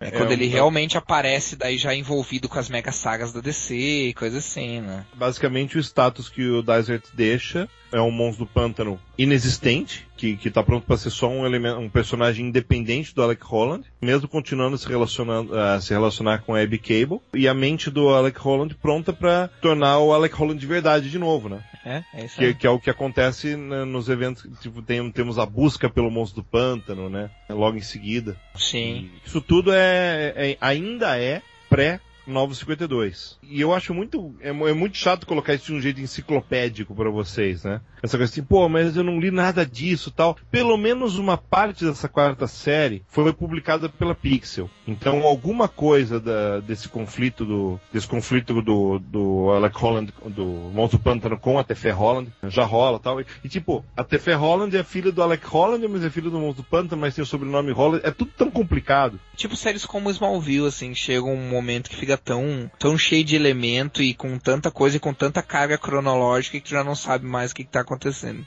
O Joshua Dizer, todo mundo sabe, né? Ele, ele já foi indicado ao Eisner, ele é um. Ele entrou na lista de número um do, de, de vendas do, do Eisner, escrevendo livros, né? Ele também é uhum. escritor de livros. E ele sempre foi preocupado com causas sociais. E os últimos 12 números do Monstro do Pântano, que viveram na Louisiana, próximo a New Orleans, lidam com a situação do Katrina. Ele, ele mescla a, a, a situação do é. Monstro do Pântano com a situação do Katrina. Por causa disso, a revista começou a ficar muito falada na mídia, mas não vendia nada. Então DC resolveu cancelar. Teve um movimento forte de fãs para salvar a revista por causa desse discurso muito engajado do, do Joshua Dizer. Mas não deu certo e a revista foi cancelada no número 29, assim mesmo. O Monstro do Pântano volta a aparecer durante Blackest Night, né, que é a saga que, que os mortos-vivos retornam. Trocadilho intencional, porque na verdade realmente os mortos-vivos. Desculpa que a DC deu pra fazer uma história de zumbi dentro do universo DC. E entre os, as criaturas que eles citaram foi o Monzo Pântano, né? Que eu acho que o Monzo Pântano meio que tava sem mente, alguma coisa do tipo. Uhum. E ele passou a acreditar que era, o, que era o Necron, que é o vilão da história, né? Uma coisa assim. Sim, eu, eu, eu acho, eu acho uma ideia daquelas, daquelas só o Jeff Jones pode ter, tudo bem, mas... podiam ter deixado o Moço do Pântano fora disso, né? Infelizmente eles quiseram envolver o Moço do Pântano. No fim, eles fizeram mais uma vez, eles, eles tiveram que unir o Monstro do Pântano ao Alec, à mente do Alan Key Holland de novo, alguma coisa do tipo. Então, mais uma vez, eles trouxeram de volta esse plot de que o Monstro do Pântano voltou a ser o Alec Holland, não Alguém que é. pensava ser Alec Holland. É, blá, blá, blá. É, se, eu não, se eu não me engano, o monstro quanto é surge sem mente, meio descontrolado, e aí tem um, uma problemas no, no, na questão ambiental do mundo por conta disso, né? É por isso que tem essa busca do Alec Holland e tal, da mente dele e tal. Daí entra em ação Constantine de novo, pedindo ajuda de todos os seus super amigos, principalmente as suas super amigas Zatanna, né? né? João Constantine e Zatanna, uma dupla que dá barulho. Uma dupla que faz barulho. É, e aí como é que terminou essa, essa situação, né? Que isso aí, isso aí é um período pré 952, como a gente falou, né? E, e a situação encerrou-se como? A situação encerrou-se com, na verdade, não precisou se encerrar, né? Pouco depois que acabou o Dia Mais Claro, teve o reboot da DC. E tendo o reboot, o Monstro do Pântano, já que tava, já que, tipo, teve todo esse puto esforço lazarento para tirar todo mundo da Vertigo e repatriar pra DC, e essa busca pelo Monstro do Pântano, por que não dá para ele uma revista, né? E daí deram para deram pro Monstro do Pântano uma revista nova, que bonito, uma revista para começar do zero. Só que daí, a revista escrita pelo Scott Snyder e desenhada pe, pe, pelo Nick Paquette, que simplesmente a melhor arte, é, junto com o J.H. Williams, é, a melhor arte de todo o todo o reboot da DC. É, no começo, né?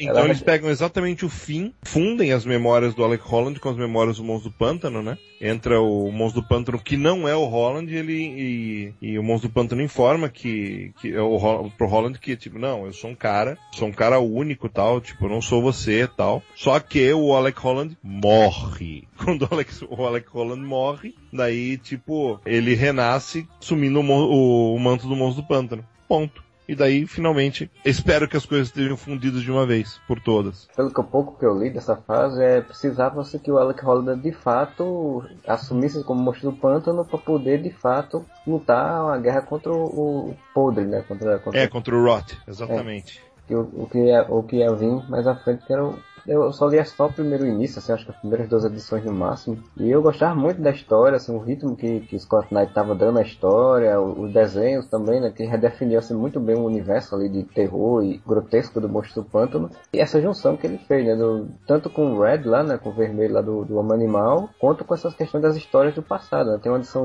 acho que é a edição 0, é de 00, é 12, não lembro como, é o nome. Tinha uma história de uma versão antiga que é muito boa, assim, uma versão bem antiga do, do Monstro do Pântano, quando todo mundo achava que o Scott Snyder ia fazer mais uma história do Alec Holland. E ele faz a versão antiga. E eu particularmente gostei muito. Parei de ler, não leio, já não li faz um boa, umas boas edições. Até queria saber como é que estava atualmente, porque nunca mais ouvi mais nada. Eu particularmente parei de ler DC quando começou o reboot, né? Então eu não Então, mas, mas nenhuma. Esse, essa, essa, revista do reboot é uma das mais interessantes.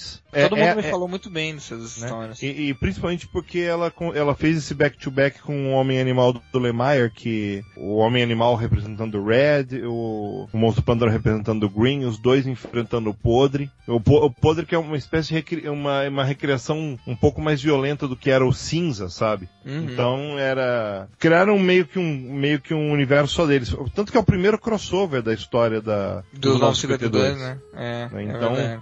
Então ele, então tipo, casa muito bem a história. Ao mesmo tempo é uma história que o Snyder também está cuidando de uma das revistas do Batman. Todo mundo sabe disso. É da revista principal do Batman. Ele sabe mesclar o horror que o Monstro do Pântano precisa com a ação, com a é. aventura, né? O reboot deu a chance dele poder fazer o que ele quisesse com os personagens secundários, né? Então ele revitaliza a Abby Cable, revitaliza o, o Anton Arcane, e, faz com que eles, sem necessariamente prender eles, que é o grande problema de todo mundo que vê depois do Moore, ter que prender os personagens ao paradigma do Moore, né? Que é tão bom que você, como que você vai sair daquilo, né? O Sim. reboot deu a chance de você poder sair daquilo e, e meio que esquecer, meio que dar um foda-se pro Moore e você poder fazer coisas novas. Sim, eu acho... realmente reiniciar, né? Realmente recomeçar e fazer uma coisa diferente. Meu único problema com o reboot da DC foi é justamente o fato de que o reboot não é um reboot total, né? Eu, eu não, eu, eu não gosto dessa putaria de ah, tem umas coisas que valem, tem outras coisas que não valem. O Monstro do Pântano tá bem no meio dessa confusão. Ele é a, é a resolução final da cronologia dos Lanternas Verdes. Então é... não pode se apagar toda, toda a historiografia dele ali, né? Tem que ter um, tem que ter ligação. Exatamente. E ao mesmo tempo tem que dar um reboot. E porra, o Scott Snyder foi meio ninja escritor do Monstro Pantano agora é um cara chamado Charles Soule, que eu simplesmente desconheço. Também não, não sei quem é. It was on. Oh Lord, it was. Bem, a gente já fez esse, todo esse passeio pelos quadrinhos, né, do, do Monstro Panther, falou um pouco lá do filme no passado e vamos falar aqui um pouco também umas considerações rápidas sobre outras mídias, né? O que é que, além do filme e dos quadrinhos, o que é que o Monstro Panther já apareceu em algum outro, outro lugar aí? A gente comentou rapidão ali do, do filme, né? Que meio que foi uma plataforma pro Saga of, of the Swamp Thing, que depois teve o Randall Lamour. Na verdade, acho que é o contrário, né? O, no, Saga não foi a revista que foi uma plataforma pro, pro, pro filme. Não se, se, eu não, se eu não me engano, o filme foi, foi eles quiseram uh, trazer de volta o Monstro do Pântano por causa que o filme tá, ia ser lançado. Foi mas, bem, então, bem simultâneo. Então, então, mas eu não entendo, né? Por que, se, se é para fazer um negócio conjunto, por que, que fazem duas coisas tão diferentes? Tão né? diferentes, é. Exatamente, exatamente. Eu me pergunto a mesma coisa, cara. Eu, eu acho que se eu não me engano, até tava lendo aqui, a, a DC tava planejando um revival em 78, por algum motivo não, não fez. E aí resolveu fazer esse revival no, na rabeira do filme. Mas enfim, aí depois teve, teve uma continuação, esse filme chamado The Return of the Swamp Thing, que não foi dirigido por Wes Craven, acho que é de 89, que tem a Heather Locklear. Heather Locklear, caralho. É, como, como a, a Abby Arkane. E esse filme é muito engraçado, porque parece que nos, nos primeiros... Tem uma história, eu não sei se, se, se é, é lendo ou não, mas tem uma história de que os, os primeiros screenings, assim, o pessoal uh, riu pra caralho do filme, assim. E aí, por conta disso, o filme foi vendido como um, uma comédia de terror, mas ele não era para ser uma comédia de terror. Porra, que... sei lá, cara, Heather Locklear, cara, eu lembro dela quando ela contracenava com o William Shatner no carro comando, cara. é, pois é. Eu não consigo levar ela como uma, uma, uma Abby Arcane a sério, assim. É, a sério, né, cara? Mas assim, o filme ele foi vendido, os trailers e tal, tudo, ele foi vendido como uma comédia uma de terror, assim. Mas eu, eu sei dessa história que, como eu disse, eu, eu não, não verifiquei, não sei, se é, não sei se é verdade, mas é uma história que eu já sei há um tempo, que falava isso, que os primeiros screenings, assim, o pessoal se matou de rir, assim, e daí, para não ficar tão vergonhoso, a produtora vendeu como uma comédia, mas que originalmente não era para ser. O Peter e... David foi ele foi, ele foi contratado para fazer a novelização. Filme baseado em quadrinhos tem muito disso, né? A novelização e é. tal. E daí o Peter David achou umas coisas tão babacas, tão horríveis, que ele mudou boa parte do filme, vamos dizer assim, para ser bem, bem sutil. E ele falou assim: ah, cara, eu vou escrever do meu jeito, se colar, colou. E daí os produtores do filme gostaram tanto das mudanças que deixaram o livro ser completamente diferente do filme. Sim, ou seja, é tipo assim, é edição de colecionador, né, cara? Porque não totalmente tipo, é aquele negócio, né? Você, você quer conhecer a história de O Retorno do Monstro do Pântano? Por favor, leia o livro de Peter David, é isso. Bom dia. Bom dia. Onde estamos? Na minha casa. Desculpe a bagunça. Existe uma senhora monstra do pântano? Não, eu sou solteiro. E como faz? Pede pelo telefone? Há muito tempo que eu não via. Parece que eu tenho esse efeito sobre muitos de meus namorados. Eu? Seu namorado? Por que não?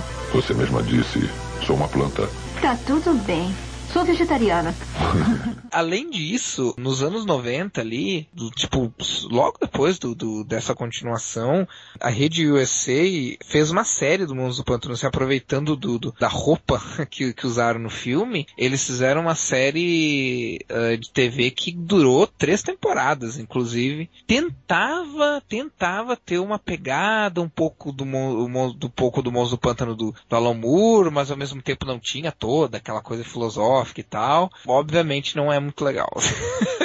mas, mas, a gente não pode falar que não é muito legal, cara, porque, tipo, durou três temporadas. Como pois é, eu, eu Não vi, é legal eu, que dura três temporadas. Star é. Trek é. dura três temporadas, porra. Pois é, eu vou dizer uma coisa. Eu li, eu assisti os primeiros episódios. Eu tenho duas temporadas, mas eu, eu só assisti os primeiros episódios. Os primeiros episódios são meio bem ruins, assim. Então eu pensei, a minha suspeita é assim, ou o pessoal, os produtores gostavam tanto, tanto do Mãos do Pântano que gastaram dinheiro à toa, que eu não acho que seja, acho improvável, ou é bem possível que, que a, a, os roteiros realmente tenham melhorado. O, o, que é até comum, né, em séries de TV. Tipo, ele como encontrou seu caminho e, e, as histórias começaram a ser melhor. Então depois que eu, que eu assisti, eu comento o que, que eu achei.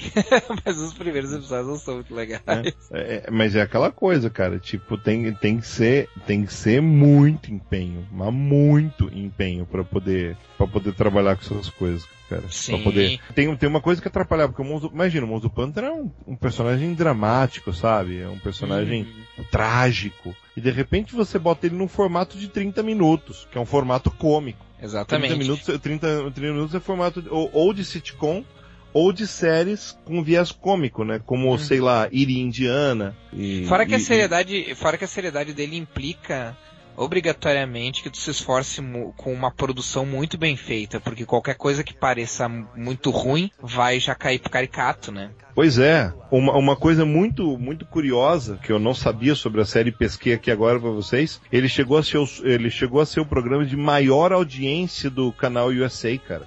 Caralho. Tão ruim não deve ter sido a série. É, né? é mesmo tendo sempre uma recepção de média para baixo. Pessoas atribuem isso uh, ao fato do ator ter se empenhado tanto. Tem uma história que se conta que o cara trabalhou nos primeiros 50 episódios de que, ele, que foram gravados, sete dias por semana, 12 horas por dia, com aquela roupa que pesava que, que deixava ele com um peso muito acima do que ele tinha. Tudo isso sem tirar um dia de descanso. Então o cara, então o cara, o cara meio que encarnou de verdade o monstro do pântano, sabe? Então, é, eu não sei se esse tipo de coisa tem um, um impacto no, no, no, no, telespectador, sabe? Tipo, é. o, cara, o cara vê, porra, o cara tá levando a sério o papel. A história é uma merda, mas o cara tá levando a sério. É, daqui a pouco tem, tem isso mesmo, né? Ah, é, e aqui, e aqui, diz que o, que o cara que fez o Monstro do Pântano no retorno do Monstro do Pântano é o cara também da série, é o cara que fez o Monstro Sim, do Pântano. Sim, que é o, cara, é, é, o cara que fez o retorno do Monstro do Pântano, é o mesmo cara que fez o filme do Wes Craven, que é o Dick Durock. Dick Durock, é, exatamente. Esse cara é o Monstro do Pântano. Essa série do Monstro do Pântano tem um fã, tem fã clube na, na Holanda e na Inglaterra, cara. Tipo, que imagina convenção para você ver episódios do Monstro do Pântano. Vai ter que ir lá na, na Inglaterra tem, vai para lá.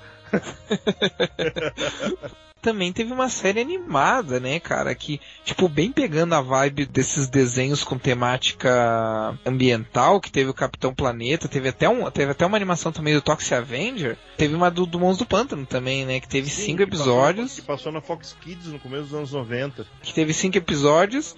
O tema de abertura é um plágio descarado. Da música Walting do, do The Trogs, cara, que depois, é. o, que depois o pessoal do, os estúdios também regravaram, né, a banda do Iggy Pop, regravou, regravou, todo mundo conhece ou com os Frogs ou com, o, com os estúdios, mas o fato é que eles trocaram a letra do All Thing pra virar Swamp Thing! You made my thing! E nem, não, e, e, nem, e nem acreditaram, né, cara? Eu, eu fui buscar os créditos, cara, não tem crédito nenhum, é, é patético. Talvez tenha sido por isso que não durou muito, né? Tudo foi só a qualidade do caso do desenho.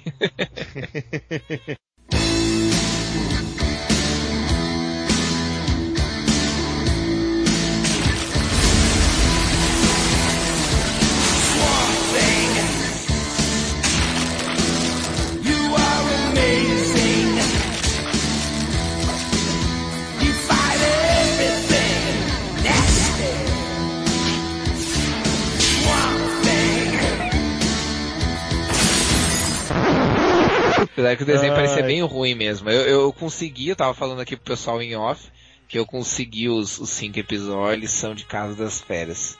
Oh, que bonito. e teve, e não, e teve um, e teve um, não sei se vocês sabem também, mas teve um jogo pra Nintendo, cara. Ele, ele é conhecido por ter sido muito ruim, por, por ser muito ruim a jogabilidade dele, assim. Ah, tipo o ET do Atari. É. é conhecido como o é. pior jogo da Atari. Tem um, um jogo que foi pro Nintendinho e pro Game Boy, cara. É isso aí, é isso aí. É isso é mesmo, de 92 né? Eu não lembrava se era de Nintendo ou de Super Nintendo, mas era de Nintendinho. A avaliação do jogo. Ele recebeu a, avaliações de médio para baixo por causa da sua alta dificuldade, música pobre e gameplay horroroso. Nossa, é, horroroso. É, é, então, entretanto, segundo a famosa Wikipedia, agora estou usando ela, enquanto essa versão do NES era baseada num jogo dos Simpsons, Putz. Né? Ela provou que a sua base era popular, porque o, o jogo dos Simpsons chamava-se O Retorno dos Mutantes Espaciais. O jogo original dos Simpsons foi um sucesso. Então, eles, além de modificar o jogo, mudaram para pior. É, mudaram a jogabilidade, piorar, né? o jogo ficou ruim. É, ele, é, é a, Nintendo, a Nintendo vendo... Power, que é a revista oficial da Nintendo, deu uma nota 2,5. Caralho. Não, eu tô vendo aqui o, tô vendo aqui o vídeo do, do jogo do, de alguém jogando, né? E tipo, pelo jeito era bem, bem chato mesmo, assim. Tipo assim, olhando não parece difícil, mas considerando o, o que o cara faz do, durante, assim, parece dá, dá pra ver que os controles deviam ser meio, meio complicados. Teve não, até jogo também. Porque o Nintendinho só tinha, que Três botões, né? É. Como pode ser complicado isso? Os caras conseguem dificultar, né, cara? Impressionante. Aí o Monstro do Pântano joga umas bolas verde do, da mão, assim, que é as magias ah. dele.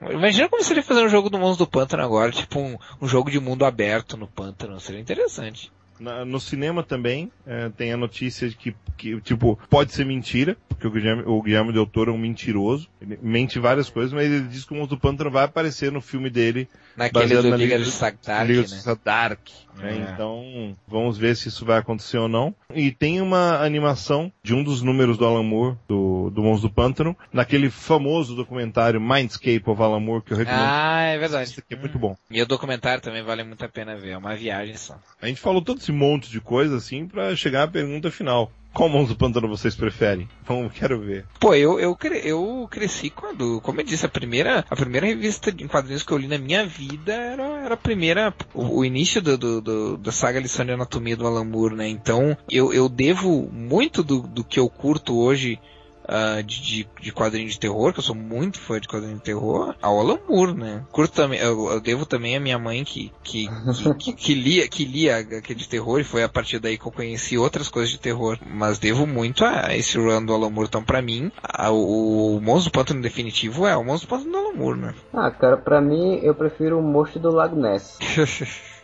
eu não, não lembro muito no show do Pântano pra opinar, né? Então, pra mim, qualquer outra, outra coisa é mais, mais conhecido, né? Eu não conheço tanto o Monstro do Pântano. Eu acho que era já na fase do Rick Veit, que era depois que o, que o Monstro do Pântano foi pro espaço, tal, blá, blá, blá. O Monstro do Pântano descobre que, o, que foi o Lex Luthor que armou pra ele, que ajudou a, a, matar, tentar matar ele. E ele vai pra Metrópolis tentar pegar o, o Lex. E o Superman tenta impedir ele, né? O Monstro do Pântano diz, não, Nossa, não cara, pode. É, é, o plot parece igualzinho aquela história do Amazo da, da Liga da Justiça Sem Limites, que o Amazo volta pra Terra pra tentar É pegar o Lex verdade, Luthor e, é e verdade, to- e todo mundo tenta impedir ele. Cara, é é bem verdade, é é bem parecido. Só que nesse caso, tipo, só vai o Superman, assim, mas, é, é, tipo, marcou muito esse, esse, essa edição em específico, porque o Superman chega pro Monstro e fala, não, tipo, o, o Lex Luthor vai pagar e tal, mas se ele pagar, ele tem que pagar pela lei, né? E aí o Monstro fala alguma coisa do tipo assim, pois é, que engraçado, né? Tu vem aqui de outro planeta dizendo que tá, quer proteger o mundo e tal, mas tu só protege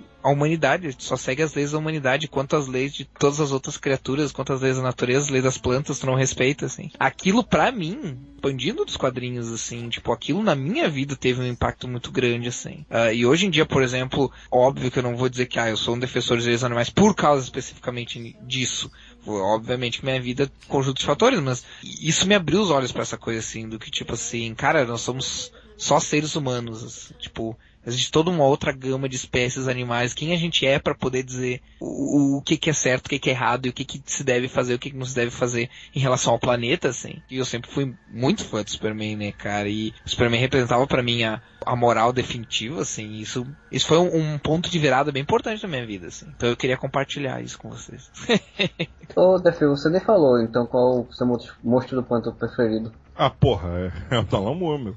Tem, tem, tem, tem, tem alguma dúvida disso? Quem É, quer dizer que era do da Nancy Collins? do Não, o Monstro do Pântano do Alan Moore é, é extremamente complexo, é extremamente bem desenvolvido, trouxe ideias novas para os quadrinhos, mudou muita, muitas cabeças.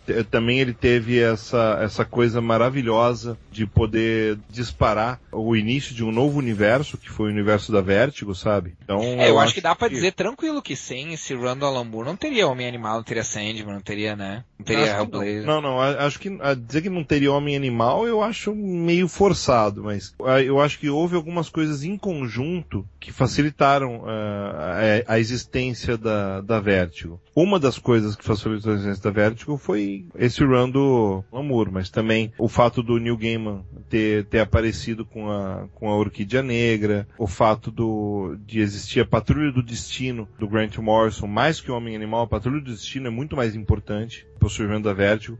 Tanto que no número seguinte que ele sai, a Patrulha do Destino vira Vértigo, né? Ah, é Então, verdade. né? Bem Ele lembrado. escreve, ele escreve a Patrulha do Destino, começa a escrever antes do, do, do Homem Animal. Quando acaba o Homem Animal, ele ainda tá na Patrulha do Destino. Então, Uhum.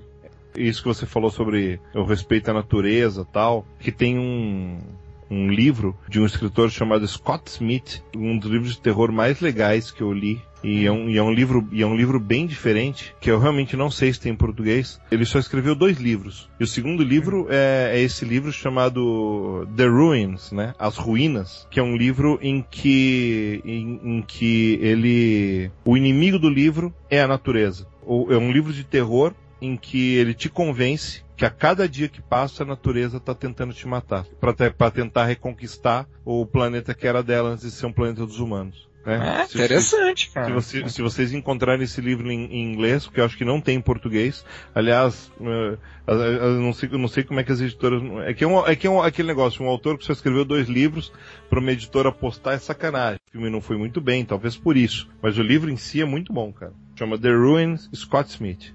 Olha, aqui tem, aqui tem um, na Livraria Cultura uma edição em português, não está esgotado. Esgotado no fornecedor, tá? Provavelmente não vai se encontrar versão em português, a não ser em. Pô, até, até, até o importado aqui na, na, na Livraria Cultura tá esgotado. E o bacana é que, ó, só tem tradução pro eslovaco, pro sueco e pro dinamarquês. Caralho.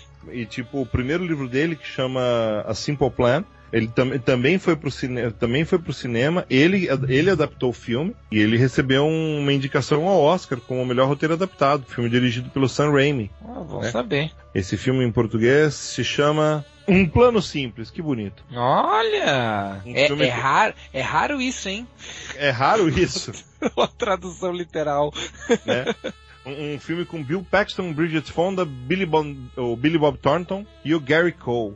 Pô, Simple oh. Plan é importado, ó, já, já o jabá aqui. Pena que a, que a Livraria Cultura não tá nos pagando, mas a versão importada desse Simple Plan tá R$25,90 na cultura. Bom, pelo jeito, pelo jeito, os dois livros desse cara valem a pena. Se não, e não são publicados em português. Olha aí, editoras, que, que ouçam o Areva. Nenhuma ouve, mas tudo bem. Às vezes rola, só que não. Estamos chegando ao final do podcast e queria agradecer aqui a presença do Delfim, fazer o seu jabá aí prático aí do podcast e do, do site aí. Cara, seguinte, você pode me encontrar quinzenalmente ou irregularmente, mas é mais quinzenalmente no Comic Pod, que é o podcast do Terra Zero, principal site de DC do Brasil, né, modestamente, que faz parte da iniciativa, fez como sua parte da iniciativa, já está no ar, podcast sobre os, as séries esquecidas da Vertigo. Pegou nove séries que Algumas até que saíram no Brasil, algumas que eram DC e foram repatriadas pela Vertigo e que ninguém, ninguém sabe, ninguém viu, ou pouca gente sabe, pouca gente viu. Algumas coisas muito boas, algumas coisas patéticas, mas que precisava falar para poder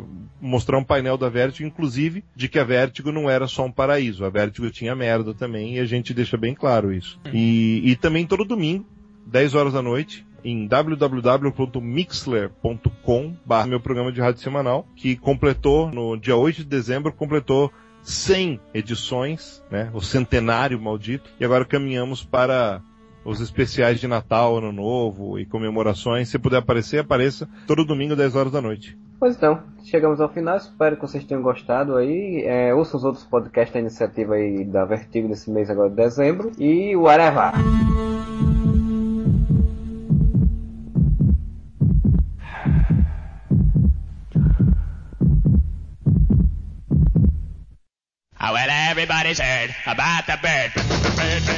Leitura de comentários no podcast Areva, estamos de volta com ela e estamos aqui com, comigo, o senhor Modeste. Olá. E o senhor Moura. Alô. E vamos aí para a leitura. Agora tem três podcasts atrasados. O primeiro vai ser do 164, do Super Séries. E aí, Modesto, o que, é que você selecionou para ler? Primeiro, só para explicar para quem não entendeu, o comentário do Hernani Brocador. Chupa Modesto. É que Hernani Brocador é o atacante do Flamengo que ganhou a Copa do Brasil do Mensurado. Mas agora, bem relevante, no Foca Fofoca. Super Séries só do DC. Já Marvel, segundo o pessoal, a proposta era para ser super divertido. Olha, nos Marvel, eu acho que a DC teve mais comédia, mais série voltada pra comédia e, e coisa toda do que a Marvel, se eu fizer as contas assim. Então. Se a gente for pegar o Batman, a Legião de Super-Heróis, Shazam, a Mulher Maravilha cômica, essas coisas, eu acho que ficava mais pro. Acho que dá um bom empate pra fofoca. Que tanto a Marvel como a DC tiveram as derrapadas e tiveram as, as suas boas séries. Beleza, mais nenhum não, né? Não. É, Moura, diga aí qual a sensação dele. Eu vou. Separei que o One Master comentou várias vezes, eu vou ler todos os comentários do One Master, que ele merece. Ele é um bom companheiro. O One Master falou que, claro que o Superman do Dean Ken era mais relaxado, porque ele cresceu no Havaí. Tudum. Né? Tudum. Ele também falou que Arrow surpreendeu ele, que ele achou a ideia dos flashbacks na ilha legal, prendeu a atenção, que agora, depois de Lost, a, a modinha é fazer seriado com flashback, né? Tem que ter sempre. Ah, sim. E, por fim, ele terminou dizendo que, quanto às novas séries da Netflix, ele não acha que elas devam se basear em arcos específicos e que uma adaptação assim a gente sempre quer ver o personagem melhor representado possível. Por exemplo, Demolidor é um ninja, mas também é cristão. Em uma fase específica, às vezes focam-se apenas em característica, uma característica do personagem. Por isso espero que saibam dosar isso. E eu também acho, espero que eles saibam, principalmente o Demolidor, que é um personagem bem em várias facetas. Espero que eles consigam né, administrar bem e tornar o personagem personagem tridimensional. Né? É, o, o, eles podem correr o risco de querer juntar as duas coisas e fazer um demolidor que bate nas pessoas e pede perdão a Deus. Né? É, mais ou menos isso. Bem, então só tem isso? Somente? Acabou? Só, só. O pessoal tá, tá, tá, tá economizando nos, nos comentários é. ultimamente. Final de ano, tô entrando de férias já, né? Tô no ritmo de férias. É, eu vou ler aqui o que, so, o que sobrou aqui, que é o do Edson Oliveira, por exemplo, que ele disse que algumas lembranças da infância, como uma série do Capitão Marvel que passou na Globo, no SBT e também na Record, e ele fala que a poderosa Isis é, passou também na Record e na Globo, né? e lá fora era chamada de Shazam Isis Hour, né? A hora, da, hora de Isis. Ele tinha umas lições de moral no final que nem o He-Man é, para é, é, educar os adolescentes irresponsáveis e ladrões baratos, né? Ele botou até um linkzinho do, de um vídeo dessa Hour. E um outro comentário aqui foi do Eduardo Souza, que ele botou que sabe que eu era um podcast de insight de Várzea, tarará, mas re reclama dizendo que era melhor a gente botar imagens para apontar a página da notícia e não para imagem, né? É, isso é muita derrota, muito site vagabundo, é, assim, eu, eu, não entendi essa, essa acho que até entendi o que ele quis dizer, que era botar uns links, mas ele falou que é botar imagens para apontar para a imagem. É, é, ficou meio confuso. Mas acho, acho que você está querendo dizer exatamente botar links que apontam para sites, não para imagens. Acho que depende, né? Tem, alguns momentos que a, não precisa você mostrar um site que tem a notícia, que tem uma imagem. Só mostrar a imagem da notícia e acabou. E aí eu acho que já está já tá de bom tamanho. E esse podcast foram só esses. Foi um podcast assim curtinho, os comentários. Vamos agora para o podcast 165, essa porra de finiano, como é que era um podcast falando sobre é, nossas reclamações e coisas que existem no final de ano que nós não gostamos. E, e, e vamos inverter a ordem agora. Quem começa a ser o Moura. O Servini aqui falou que depois de um tempo sem ouvir e comentar, estamos de volta e seja bem-vindo de volta, Servini. Uh, cara, eu abomino essas coisas. Odeio me sentir preso a essas convenções sociais, principalmente quando tem gente que eu não curto no meio delas. Abraço. É, só corroborou aqui com o que a gente falou, né? Convenções sociais e obrigações sociais de fim de ano são um saco mesmo. É, principalmente a obrigação de ter que ouvir podcasts. É... Não é obrigação, aí as pessoas fazem por gosto, porque é o melhor podcast da podosfera brasileira. É isso aí. Mais algum, amor? Não, isso aí. Então vamos para o outro lado do corner da história, que é o seu Modeste. Então, eu vou ler do Heitor Tox, que falou de uma coisa que eu já vivi muito, já me aproveitei muito, mas depois eu conto como que eu aproveitei disso. Hum. Ele conta aqui, aqui em Curitiba tem um banco bem famoso, Xing ele não quis dizer onde é o HSBC, que todo ano faz uma apresentação de Natal com crianças ótimas. Até tudo bem. O problema é que brota gente no chão para ver esse negócio. Todo mundo se aperta para ter a melhor visão. Você não pode nem cansar o saco que já tem, que já acha que está querendo enrabar alguém. Sempre tem um pai sem noção que coloca o filho de um ano em cima ombro para ver. Sendo que a alma dessa criança não devia ter, nem estar tá encarnada direito ainda. E aí você não vê nada. E não dá para sair do lugar. Então, Heitor Todd, antes, eu até achava interessante, quando a minha mãe morava no centro de Curitiba, e da janela da área de serviço e da sala dela, eu conseguia ver o show. Não para eu ver o show, mas para chegar para minha tia e falar: Ó, oh, quer ver o show lá da, da GSBC? Vamos lá na casa da minha mãe, por que fica aqui no meio da galera? Vamos ver lá na casa da minha mãe, bem bacana. E aí já sabe, né? Aí enrabava. Aí já sabe, né? Não dava certo e você voltava sozinho porque você não é o. Não, cara, olha, dificilmente dava errado, velho. Essa, oh. era, essa era boa. E eu, é Guanabi. Hoje eu só volto para esse lugar para ver se eu tiver certeza absoluta que vai pegar fogo lá no Palácio Pô, mas deixa eu perguntar, é um troço lá que o HSBC fica todo iluminado, aí eles ficam cantando nas janelas, assim. E eu isso. lembro vagamente de já ter ido nisso quando eu era criança. Que todo, então, todo, que todo ano passa nas televisões direto, todo ano a mesma coisa. É, mas Exatamente. eu lembro de ter visto ao vivo quando minha família, estava visitando minha família de Curitiba. E show de fogo, e uma babaquice do cara. É, é, era bom quando eu levava as meninas pra padrão da minha mãe e pra. Agora é repertório. É, então, tem mais algum comentário? Não. Não. É, eu vou ler só um comentário aqui do Cural Filme, nosso querido companheiro e amigo lá do, da África, né? É, não me lembro agora qual país, desculpa, Cural. É, que... Angola, né? Angola? Eu não lembro, é Angola? Não lembro. Cuidado com a galinha da Angola. Tudo que ele diz aqui, numa piada tão no mesmo nível da minha que eu fiz, é, que ele diz essa porra de fim de ano você usa no ano novo. E aí, realmente, uma piada digna de zorra total. Valeu aí, Cural. Pra quem não entendeu, tendo o sentido do que é uma porra em sentidos alternativos, e viradas de ano, e festinhas e tal. E que eu até achei que alguém ia fazer mais piadas com isso, mas só ele fez. É bem, bem sagaz esse menino. Bem sagaz esse menino. Dá 10 reais pra ele. E assim termina este, mais uma leitura desse podcast de agora. Então vamos para o podcast do Areva 166, é, que é o Seriados Brasileiros, um tema consagrado, já fechado uma trilogia de podcasts sobre esse tema. E vamos ver o que, é você selecionou aí, Modeste. Black Negão começou um papo dizendo assim: Ratibum era para crianças dos anos 80, variado e sem frescura. Castelo Ratibum era para crianças dos anos 90, mastigado e repetitivo. Aí o Heitor Toque, que eu acabei de falar do SBC, falou uma coisa que eu concordo com ele. Ratibum realmente era mais interessante, mas o Castelo também era legal. Sempre tinha uma lição de moral que podia tirar. Por isso eu não gosto de desmerecer tanto o Castelo, apesar do Ratibum ser melhor. Concordo com o Heitor, não dá para desmerecer, são propostas diferentes. O público podia até ser o mesmo mesmo, mas a proposta era bem diferente do programa, de discussão era, era diferente, então é difícil comparar um com o outro. Mandou bem, então. É, eu não vi, eu não vi o Ratibum, só me lembro do, do, do, do Marcelo Tais lá, que eu vi depois, mas o Cachorro Ratibum eu, eu acho foda, então nem, nem falo. E é isso. E aí, mas então agora vamos para o Sr. Moura, o que é que você assassinou aí? Ah, o Black Negão aqui botou o vídeo do Ravengar Ultimate filmando OVNIs que vale a pena muito ver. Né? O Carlos Vereza falando harmoniza, harmoniza, obrigado por ter vindo. É um privilégio. Privilégio. Mas para lá, o Ravengard não era o, o Antônio Bizarro? O que prova que você não lembra do podcast que a gente fez semana passada e que eu comentei que o Ravengard poderia ser o novo. O, o Carlos Vereza ah, poderia ser o novo Ravengard. O Rafa Oliveira aqui falou: parabéns pelo podcast, pessoal. O que mais me interessa no podcast de vocês é a diversidade na escolha dos temas e gosto do fato de vocês não se importarem de falarem sobre assuntos como novelas, cultura, crenças, enfim. Grande abraço a todos e continue assim.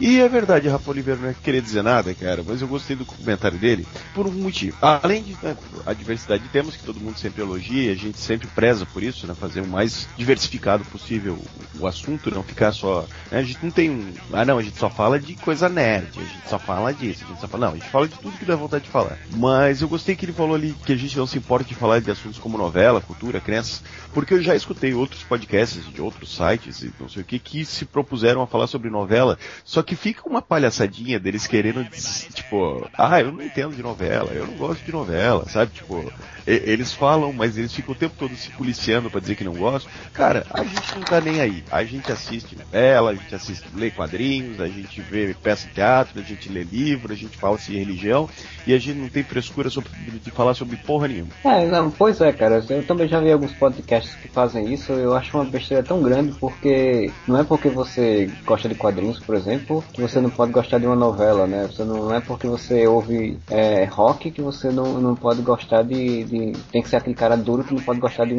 de comédia romântica, por exemplo, né? Tipo, é uma limitação, né? O cara tem todo mundo brigando pra, pra, pela liberdade, pela independência, pela aceitação e tolerância das coisas e o povo fica se limitando. A gente não pode ver isso, não pode ver aquilo. E, e, e fica se posicionando para que as pessoas não achem que você veja isso. Eu acho uma besteira assim também. É, eles ficam pisando em ovos quando vão gravar podcasts sobre assuntos que não sejam o mainstream ou que tem esse preconceitozinho do, do, na ala nerd, tipo, ai, novela, vocês vão falar sobre novela vamos sim, porque a gente já assistiu novela, eventualmente assiste também, se for bom.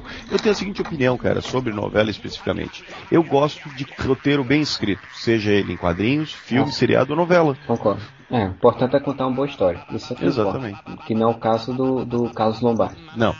Não, depende. O Uga ah, Uga era legal. Eu gosto. Ah, isso é. Uga Uga. Kubanacan. de novo. Kubanacan, porque a gente tem que falar de Kubanacan em todos os podcasts. É, então, a gente, vamos em 2014 e vamos fazer uma camisa só sobre o Kubanacan, pra ganhar dinheiro e ficar rico. Podcast especial Kubanacan. É, Kubanacan que tem toda no YouTube pra assistir, hein? Kubanacan tem inteiro no YouTube pra assistir. Ah, eu sou parceiro desse podcast sobre o Kubanacan, hein? O poderoso país do amor. E para encerrar, né? Encerrar aqui as leituras dos comentários dos podcasts atrasados, temos aqui o do Ômega, que ele comentou: Essa trilha sonora tá foda. Parabéns a todos os envolvidos. É, queria agradecer como editor, que realmente ficou uma trilha sonora interessante. Teve algum, alguma outra pessoa que comentou no, no Twitter, se não me engano, mas desculpa que eu não lembro agora o nome. É, e aí eu, eu, eu, gosto de poder alguns temas quando são temas um pouco mais abertos, assim, é, apesar de serem seriados, serem seriados ou, ou novela, ou mas eu gosto de botar umas coisas mais diferentes, assim, mais fora da lógica para poder também dar aquele, aquele, interesse, aquele interesse pela trilha também, não só pelo tema. Então, obrigado aí pelos elogios. E a gente tá, estamos encerrando agora a leitura. Tem mais algum comentário, consideração aí de final de ano, né? Essa leitura tá saindo faltando uma semana para acabar o ano. É, mais algum comentário aí que vocês queiram realçar? Eu ia fazer um comentário, mas o Fluminense entrou com pedido contra o TGTD e caiu meu comentário. Daí ele pediu para mim. É. Eu ia comentar que eu pedi três pizzas, mas só chegaram duas porque a portuguesa caiu no capim. É, não, eu é. queria pedir para que voltem semana que vem. Semana que vem ainda tem o último podcast do ano e tá, tá bem especial. Então voltem semana que vem, ali um pouquinho antes da véspera de, de ano novo, nos ouçam para começar bem 2014. É, eu também quero só dizer que, que 2014 está chegando, tá logo ali. Temos a Copa, temos eleições, temos Carnaval em março, temos é, férias, temos podcast Forever ainda em, em, em, janeiro, não se preocupem. E temos, antes disso tudo, um podcast especial, digamos assim, de final de ano, para todo mundo ficar tranquilo bem e botar sua roupa branca aí para as comemorações. É. Marcelo, me diga uma coisa. Por acaso teremos esse ano aquele podcast sensacional de piores é, eu estarei passando sua, seu, seu pedido para a gerência e mandaremos resposta dentro de sete dias, senhor. Ok, obrigada. E com essa linda mensagem final de ano que a burocracia reina, é, vamos, vamos, terminando mais um podcast, mais uma leitura de. de, de, de vamos terminando mais um podcast, mais uma leitura de comentários. E mandem suas mensagens via contato arroba areva, entre no, no Twitter, arroba areva, e no Facebook o Areva, tudo com dois as no final. E continue conosco sempre, eternamente, até morrer que nem um Jack descendo pela água no, no fundo do oceano frio e gelado. E whatever!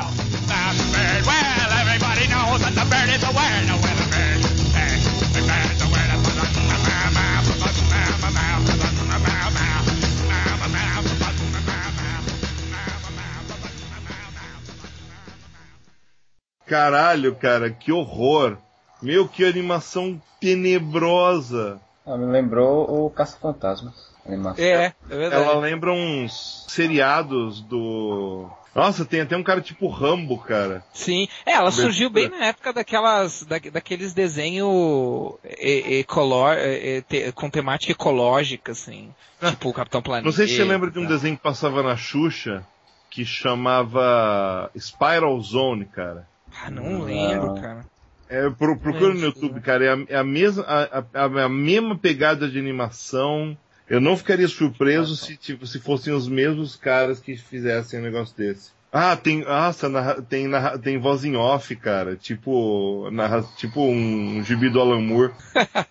os caras tentaram realmente. Nossa, é sério. Eu... Agora, eu tô, agora eu tô vendo a, o encerramento. Vendo créditos musicais. Não, cara, eles não acreditam os trogs em nenhum momento.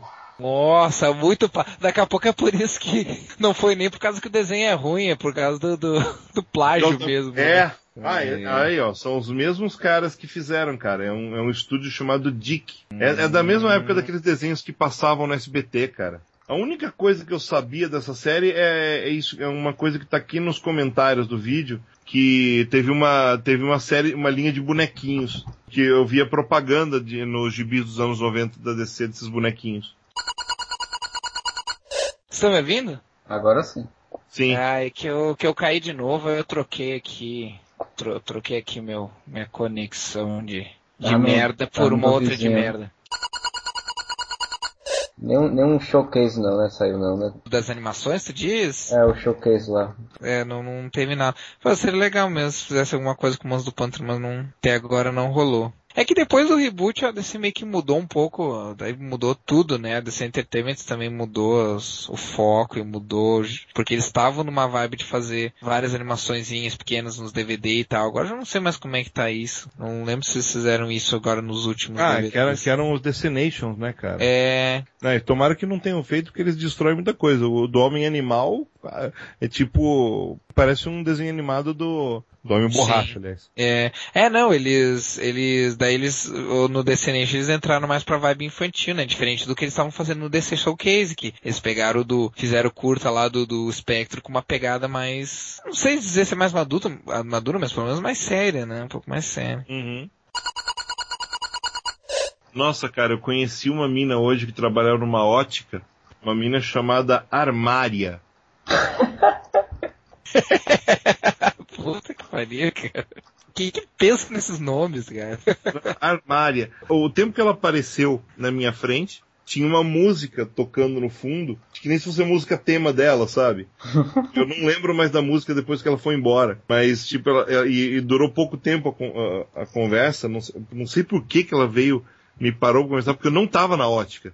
Ela pisou numa tina azul do supermercado que tem do lado, a tina tava cheia de churume com tinta amarela, cara. E ela pisou nesse negócio e derrubou a tina, fez uma sujeira. Daí eu botei no Facebook um, um, um amigo meu aqui de Campinas, disse que conheceu uma mulher numa cidade, é, é, tem uma cidade aqui chamada Araras, né, aqui perto. Uhum.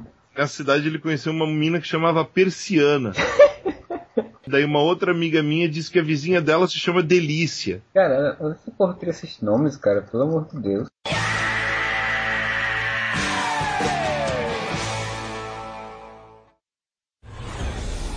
Podcast Areva foi editado pelo Mais Que Soares Produções Midiáticas.